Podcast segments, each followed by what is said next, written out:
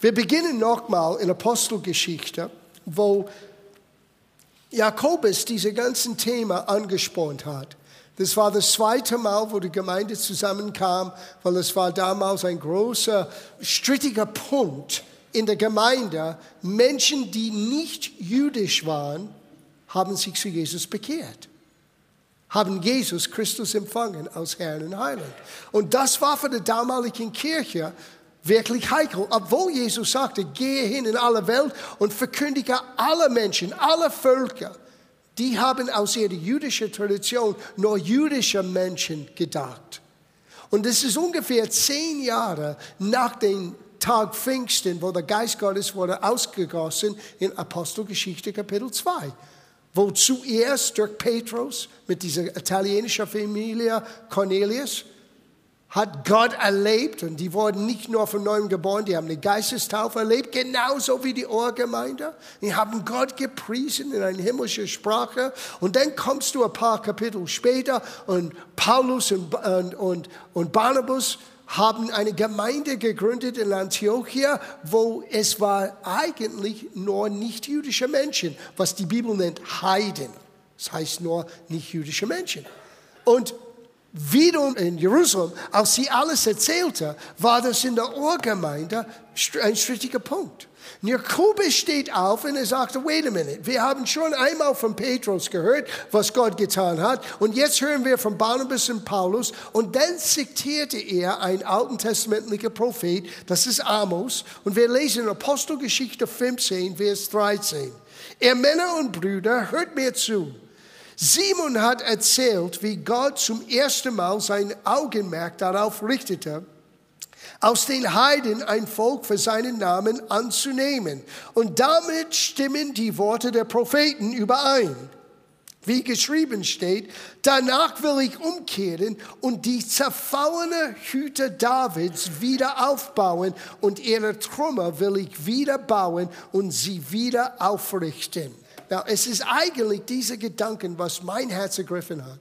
Ich werde in den letzten Tagen den zerfallenen Hüter Davids. Now, es gibt in der, in der Alten Testament die Hüter Mose. Die Hüter Mose wurde gebaut, nachdem Mose mit Gott eine Begegnung erlebte auf dem Berg Gottes, wo er den zehn Gebote empfangen hat und er gesehen hat, wie das Heiligtum sollte gebaut. Und es war im Grunde genommen ein riesiges Zelt mit drei Abteilungen. Du hattest den äußeren Vorhof, den inneren Vorhof und dann der Allerheiligtum. Und in der Allerheiligtum war der Bundeslader. Wir haben ein Bild von der Bundeslader. Mike hat das benutzt, das äh, anzukündigen, dieses Thema. Das ist ein Abbild von der Bundeslader. Und in dieser Kasten, die mit Gold, es war für, für, für, mit Gold bedeckt, mit diesen zwei Cherubimen, die über den Deckel beugte vor den Thron Gottes, war auch den zehn Gebote auf Stein geschrieben von Gott selber hineingelegt. Und dieser Ort war den Symbol für den Gegenwart Gottes. In Moses' Hüter könnte man das nur angehen von einem Mensch einmal im Jahr. Das war der hohe Priest am Tag der Versöhnung. Kam er rein mit das Blut eines Opfertiers und hat für die, für die Vergebung den Menschen im Alten Testament, in das Volk Israel, ein Opfer gegeben. Weil Jahre später, Jahrhunderte Jahre später, dieser Bundeslader wurde gestohlen. Und es wurde gestohlen von den Feinden Israels. Aber die haben nur Unglück erlebt. Und David, als er zum König kam, hörte, der Bundeslader ist jetzt bei einer jüdischen Familie, weil das, die Feinde Israels haben gesagt, das, der Bundeslader bringt uns nur Unglück und sie schickten das weg und es landete bei einer Familie. Obed-Edom, glaube ich, heißt er auf Englisch mindestens. Und diese Familie hat den Bundeslader aufgenommen und wurden gesegnet. Und David sagte, lass uns die Bundeslader nach Jerusalem bringen. Well, der erste Versuch ist äh, ein bisschen missgeschickt. Die haben das nur mit Emotion gemacht und nicht nach dem Schrift gemacht. Und die meisten von euch kennt die Geschichte. Einer legte seine Hand auf die Bundeslade und wurde sofort tot umgefallen. Weil man muss verstehen, das war der Ort, wo Gott sich entschieden hat, sein Gegenwart unter das Volk Gottes sichtbar, erlebbar zu machen. Und wir in unserer eigenen Gerechtigkeit, wir sind nicht in der Lage, so nah an Gott zu kommen, Gott zu berühren.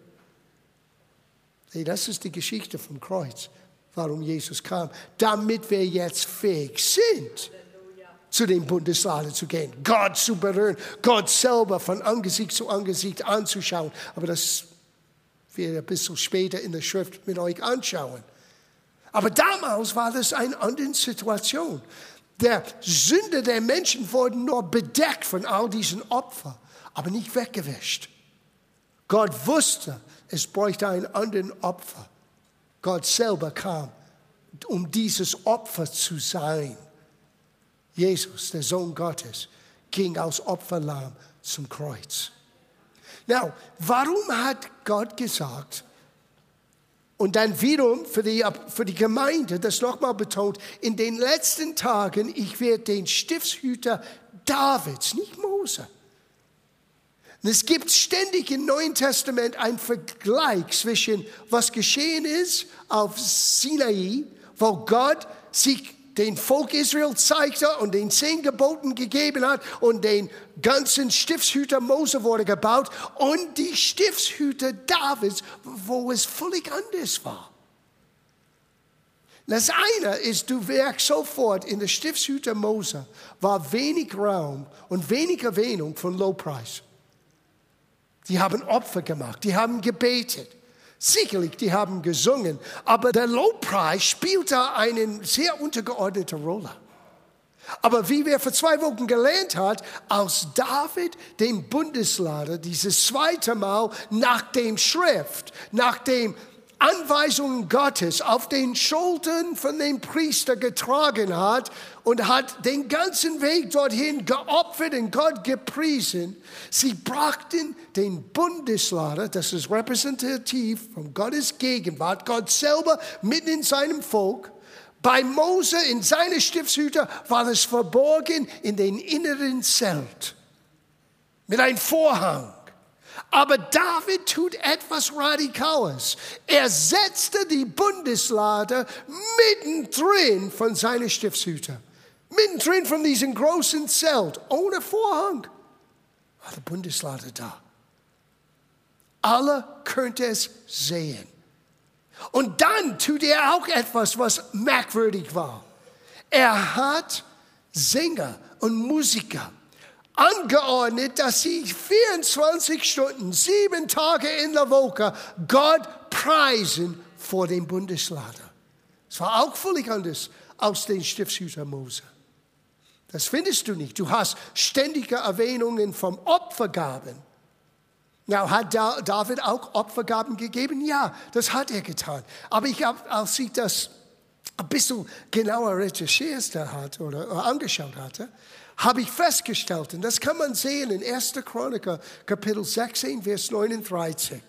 Es heißt, David hat zwei Dinge getan. Und das ist, glaube ich, der Punkt für uns zu sehen. Und dann schauen wir hinein in den Neuen Testament.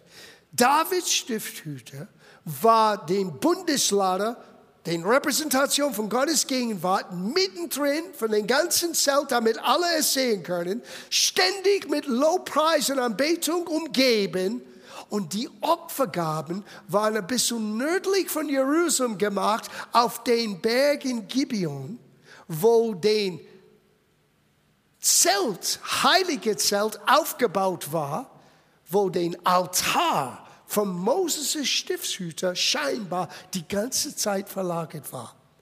Das heißt, die Feinde haben nur den Bundesrat beraubt, aber nicht den Altar.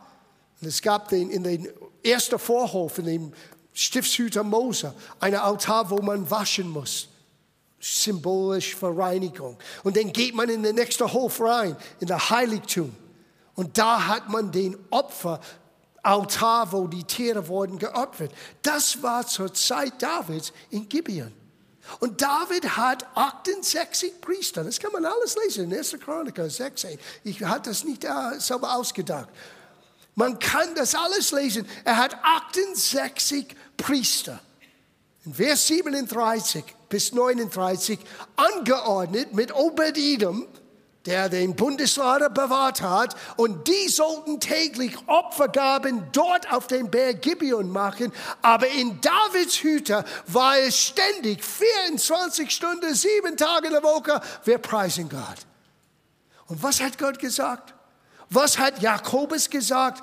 Gott wird in den letzten Tagen nicht den Stiftshüter Mose, und scheinbar, als Salomo den Tempel baute in Jerusalem nach Davids Tod, die haben den Altaren in Gibeon nach Jerusalem gebracht. Und die haben es wieder nach Moses' Stifthüter aufgebaut. Den äußeren Vorhof, wo man waschen muss, den inneren Vorhof, wo man Tiere geopfert hat und dann der Allerheiligtum mit einem Vorhang.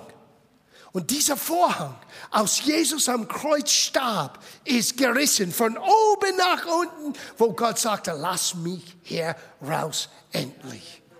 Ich möchte alle Menschen meine Gegenwart zeigen. Wow. So Gott sagte, ich werde den Stiftshüter Davids, nicht Mose. Und Davids war einen Blick direkt auf der Bundeslade direkt auf der Gegenwart Gottes für alle Menschen zu sehen, mittendrin in seinem Zelt, umgeben mit ständiger Anbetung. Du sagst ja, warum machen wir das mit Anbetung? Warum spielt das so eine wichtige Rolle? Ist es moderne Kirche? Eigentlich ist es uraltmodisch. David hat das alles begonnen. Mit Musik, mit Trompeten, mit Cymbeln, mit Hafen, der damaligen Gitarren. Alle Instrumente, die wir spielen, in einer gewissen Form haben sie benutzt, um Gott zu loben und zu preisen. Das größte Buch im Alten Testament ist Psalmen. Es ist ein Liederbuch. Und obwohl wir die Musik nicht mehr haben, weil das Musikstil ändert sich ständig. Der Stil ist nicht so entscheidend. Es ist die Aussagen. Die haben Gott gepriesen because he's good. He is good, good, good, and will never stop. Ja, wir werden nie aufhören, ihm zu loben und zu preisen. So, du hast im Neuen Testament ein ständiger Vergleich zwischen das, was in Sinai mit den Stiftshüter Mose und was geschehen ist in Zion, Jerusalem, wo David zuerst den Stiftshüter David aufgebaut hat, immer die zwei zu vergleichen. Gehen wir zu Hebräerbrief. Hebräerbrief Kapitel 12. Und ich möchte eine dicke Passage hier vorlesen. Das tue ich nicht so oft, aber das ist notwendig hier. Das ist ab Vers 18. Er hat doch Größeres erlebt als damals die Israeliten. Sie sahen den Berg Sinai in Feuer loden, als Mose von Gott die Gebote erhielt. Dann wurde es finster wie in der Nacht. Ein Sturm heulte und nach einem lauten Fanfarenstoß hörten die Israeliten eine mächtige Stimme wie das Rollen des Donners. Erschrocken bat das Volk, diese Stimme nicht länger hören zu müssen. Sie hatte Angst vor dem Befehl Gottes. Stiftshüter Mose, Berg Sinai. Aber lass uns zu Zion kommen. Lass uns zu den Stiftshüter Davids. Das, was Gott in unserer Zeit wiederherstellen möchte. Es heißt hier ein bisschen weiter, was sich vor ihren Augen in Orden abspielte, war so furchterregend, dass sogar Mose bekannte, ich zitterte vor Angst und Schrecken. Ihr dagegen seid zum Berg Zion. Na, wo ist Berg Zion? Jerusalem, wo der Stiftshüter David zuerst aufgebaut war und später den Tempelplatz für den Tempel. Aber was tut Gott? Wiederherstellt er den Tempel? No, er, Gott, Menschen tun das. Die Christen sind so total begeistert von das. Aber was tut Gott? Er wiederherstellt das Stiftshüter Davids. Nicht der Tempelbau nach dem Stiftshüter Moses Muster. Außenhof, Innenhof, Allerheiligtum, Vorhof. David setzte die Bundeslade in der Mitte und hat das umgeben mit Lobgesang, weil Gott ist würdig, unser Lobpreis zu empfangen. David hat begonnen zu sehen, Gott ist gnädig. Das Alte Testament mit der Gebote sagt uns, Gott ist schrecklich. Du kannst ihn nie befriedigen. Du bist nie gut genug. Sehen, hier ist der Punkt. Gott weiß, dass wir nie aus uns selber gut genug sind. Deswegen sandte er seinen Sohn. Wenn wir sein Opfer annehmen, denn sein Opfer macht aus uns gut genug Menschen. Wir sind jetzt gerecht vor Gott. Nicht wegen unserer Leistung, sondern wegen sein Opfer. Und Davids Stiftshüter war symbolisch für diese Beziehung zwischen Gott und sein Volk. So, Moses ist Stiftshüter und dieser Berg Sinai, Sinai fürchterregend. Ich kann Gott nicht nahen. Aber wir kommen zu Sion.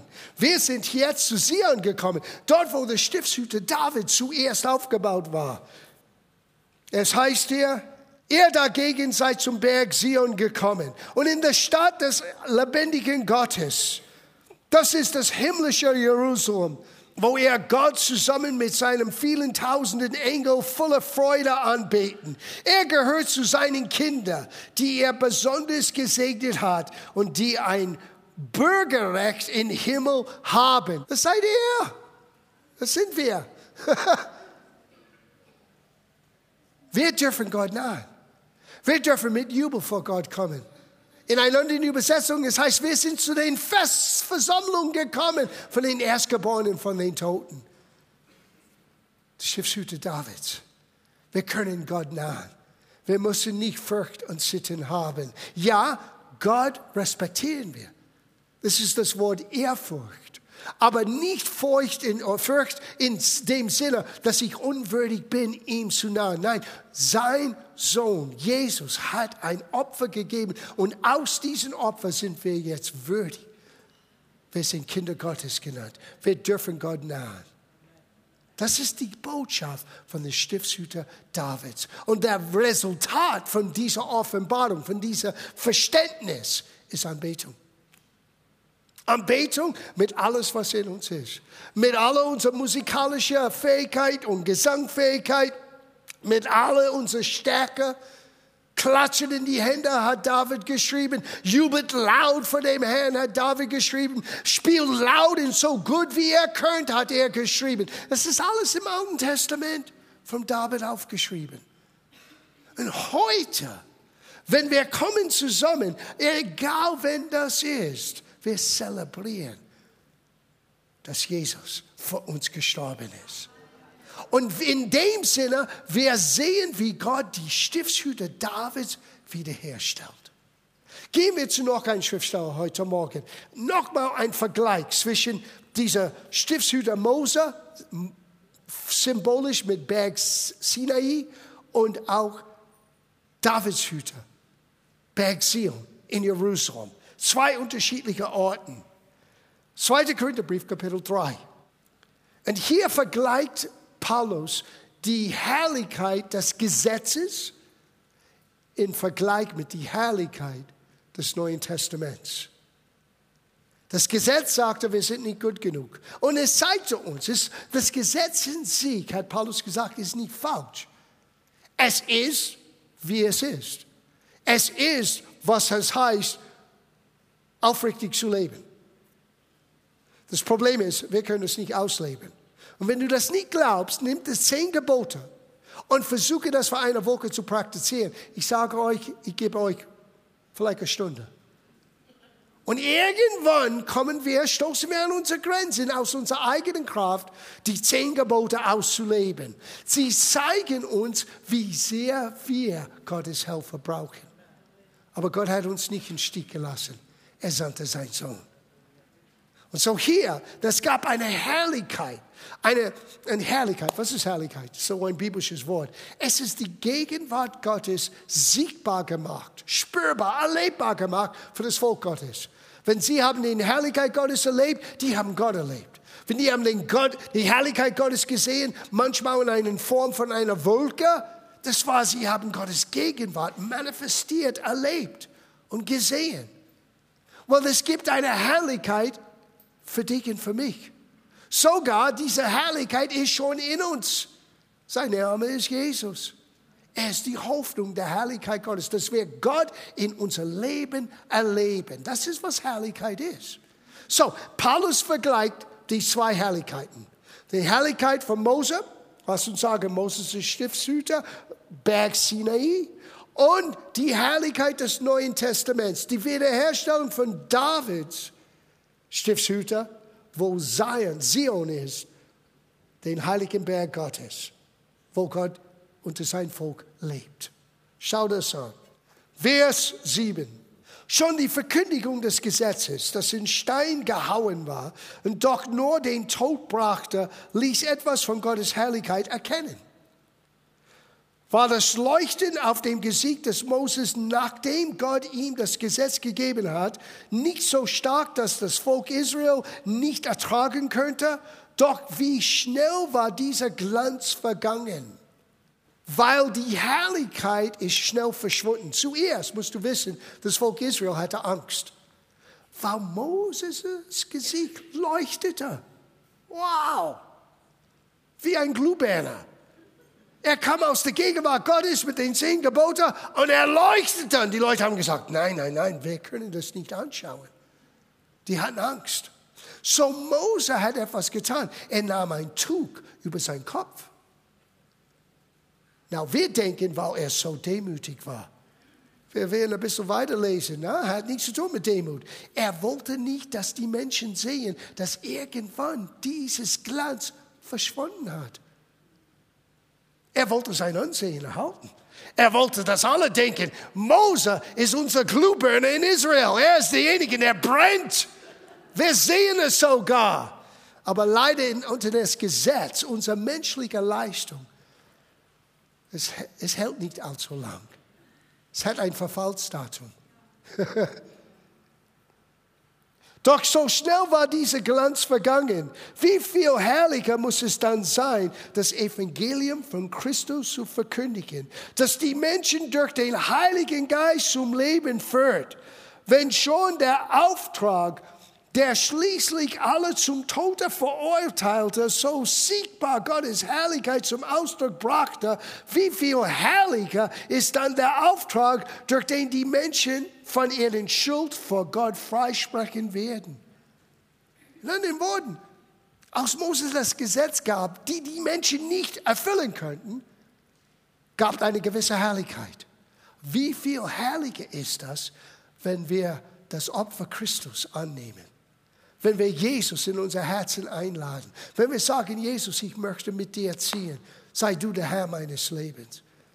Und er zeigt uns seine Gegenwart, seine Herrlichkeit. Diese Herrlichkeit wird nicht weggehen. Diese Herrlichkeit nicht geringer sein. Diese Herrlichkeit wird nicht wie Mose sein. Diese Herrlichkeit wächst und wächst und weg. Komm, wir lesen weiter. Der Passage ist, ich weiß, es ist lang, aber es lohnt sich. Die Herrlichkeit des Gesetzes ist nichts verglichen mit der Herrlichkeit der Botschaft von Jesus Christus. Wenn schon das Gesetz, das doch für, nur für eine bestimmte Zeit galt, die Herrlichkeit Gottes erkennen ließ, um wie viel mehr wird sich Gottes Herrlichkeit durch das Evangelium offenbaren, das ewig gilt. Weil wir diese Hoffnung haben, können wir Gottes Wort voller Zuversicht verkündigen. Und wir brauchen auch nicht unser Gesicht mit einem Decker zu verhüllen, wie Mose es getan hat, damit die Israeliten nicht sehen sollten, wie der Glanz Gottes auf seinem Gesicht verschwand. Da ist das.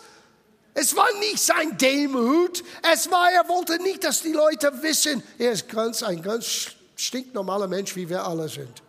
Er wollte strahlen. Er wollte wie ein Glühbirne sein, ein Licht in der Finsternis sein. Aber leider, das Gesetz kann das nicht bewirken. Aber das Evangelium Christus hat es bewirkt. Und dann sagt er hier, denn bis zum heutigen Tag ist das Alte Testament für sie wie mit einem Decker verhüllt. Sie lesen es zwar, aber seinen Sinn verstehen sie nicht, weil dieser Decker erst dann weggenommen wird, wenn sie an Christus Glauben. Wow, auch für das jüdische Volk. Die lesen die Bibel, selber Alten Testament wie wir lesen, aber sie sehen Christus noch nicht. Wenn sie ihn aber sehen, ist das wie der Decke weg. Es ist wie ein offenes Gesicht. Und schau den nächsten Satz an. Denn der Herr ist der Geist. Wo aber der Geist des Herrn ist, da ist Freiheit. Wir aber alle widerspiegeln mit unverhülltem Angesicht die Herrlichkeit des Herrn wieder und werden umgewandelt in denselben Bild, von Herrlichkeit zu Herrlichkeit. Woo! Sieh, der Wiederherstellung von Davids Hüter hat zu tun mit diesen Einladungen, was David nur prophetisch gesehen hat. Es war nicht möglich. Es war nicht möglich für das Volk Israel zu dem Bundeslade zu kommen und das anzufassen. Nein, das war nicht möglich. Aber symbolisch und prophetisch, zukunftsweisend. Er hat den Bundeslade in der Mitte seinen Hüte, seinen Zelt aufgebaut. Und alle könnten es anschauen. Mit einem Proklamation, der Tag wird kommen, wo wir alle zu dem Bundeslade, zu den Gegenwart Gottes kommen können und wir werden nicht mit einer verhüllten Decke, mit, mit einem Gesicht irgendwie verhüllt vor Gott nachkommen aus Angst und Furcht. Nein, wir werden mit Freimütigkeit vor Gott kommen und wir werden ihm direkt anschauen, wie er wirklich ist. Und dieses Image, dieses Bild wird uns beginnen zu verwandeln. Und wir werden verwandelt von Herrlichkeit zu Herrlichkeit. Was geschieht, wenn wir Lieder singen? Das. Der Wiederherstellung von Davids Hüter. Wir werden verwandelt, weil wir beginnen, unser Augenmerk weg von uns, unsere Fähigkeit, unsere Probleme, unser Mangel und was weiß ich alles. Und wir beginnen unser Augenmerk auf ihm zu setzen. Wow. Und ich habe gelernt im Leben, umso mehr, dass ich Jesus anschaue, umso weniger groß ist mein Problem. So weniger Bedeutung hat mein Problem. Meine Herausforderungen, weil ich weiß, Gott ist mit mir. Und wir beginnen ihn zu sehen, wie er ist. Und wir werden verwandelt. Wie? Von Herrlichkeit zu Herrlichkeit. Wow. Die Wiederherstellung von Davids Hüter. Die Herrlichkeit Gottes ist uns in zwei Wege gegeben. Ich glaube, die meisten von euch kennt das. Die erste Weg, wie Gottes Herrlichkeit, wie seine Gegenwart, wie seine Person für uns dargestellt wird, damit wir ihn kennen können, wie er wirklich ist. Er ist nicht so abstrakt. Gott hat es nicht unserer eigenen Vorstellung überlassen. Er sandte uns sein Wort. Und sein Wort zeigt uns, wie er wirklich ist. Es heißt in ähm, 1. Timotheusbrief 1,11, nach dem Evangelium der Herrlichkeit des seligen Gottes, mit welchem ich betraut worden bin. Das Evangelium selber vermittelt uns die Herrlichkeit Gottes, das Image Gottes, das Bild Gottes, sein Charakter. Und der zweite Weg, wie wir Gottes Herrlichkeit erleben, Psalm 22, Vers 3. Doch du bist heilig, der du wohnst unter dem Lobgesängen Israels. Gott wohnt in der Lobpreis seines Volkes. Er hat es damals in Davids Hüte gemacht und Gott wiederherstellt das für uns überall in der Welt, die an Jesus Christus glauben. Und die Botschaft ist, wir sind angenommen aufgrund von das Opfer Jesu. Wir dürfen jetzt Gott nahen. Wir dürfen vor dem Bundeslader, den Gegenwart Gottes, die Herrlichkeit Gottes hineintreten und Gott wird uns verändern. Christentum ist nicht unser eigener Versuch, irgendetwas zu tun, Gott zu gefallenen Menschen zu beeinflussen oder ein gutes Bild abzugeben.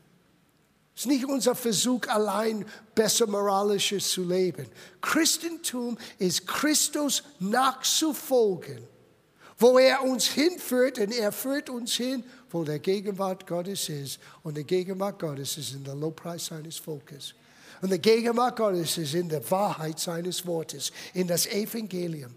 Und wenn wir hineinschauen und wenn wir Zeit mit ihm vollbringen, wir erleben Veränderung und beginnen wir anders zu leben aufgrund von seinem Wort, die in uns am Werken ist und seine Gegenwart, die unser Leben so verändert.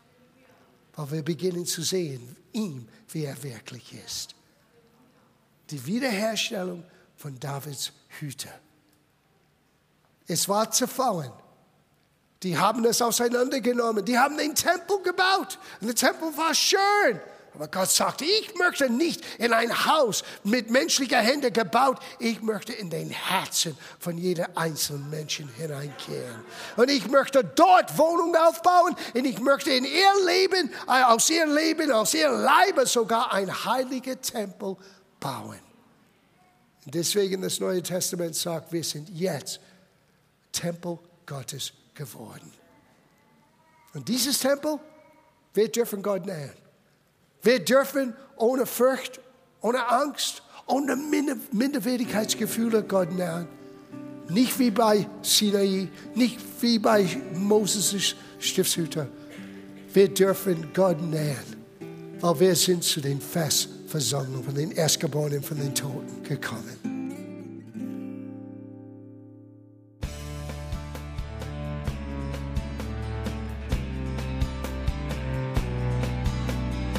Liebe Zuhörer, das war ein Ausschnitt eines Gottesdienstes hier im Gospel Life Center. Auf unserer Website www.gospellifecenter.de können Sie die Notizen für diese und andere Predigten nachlesen und sich über die Arbeit von Gospel Life Center informieren. Wir wünschen Ihnen Gottes Segen.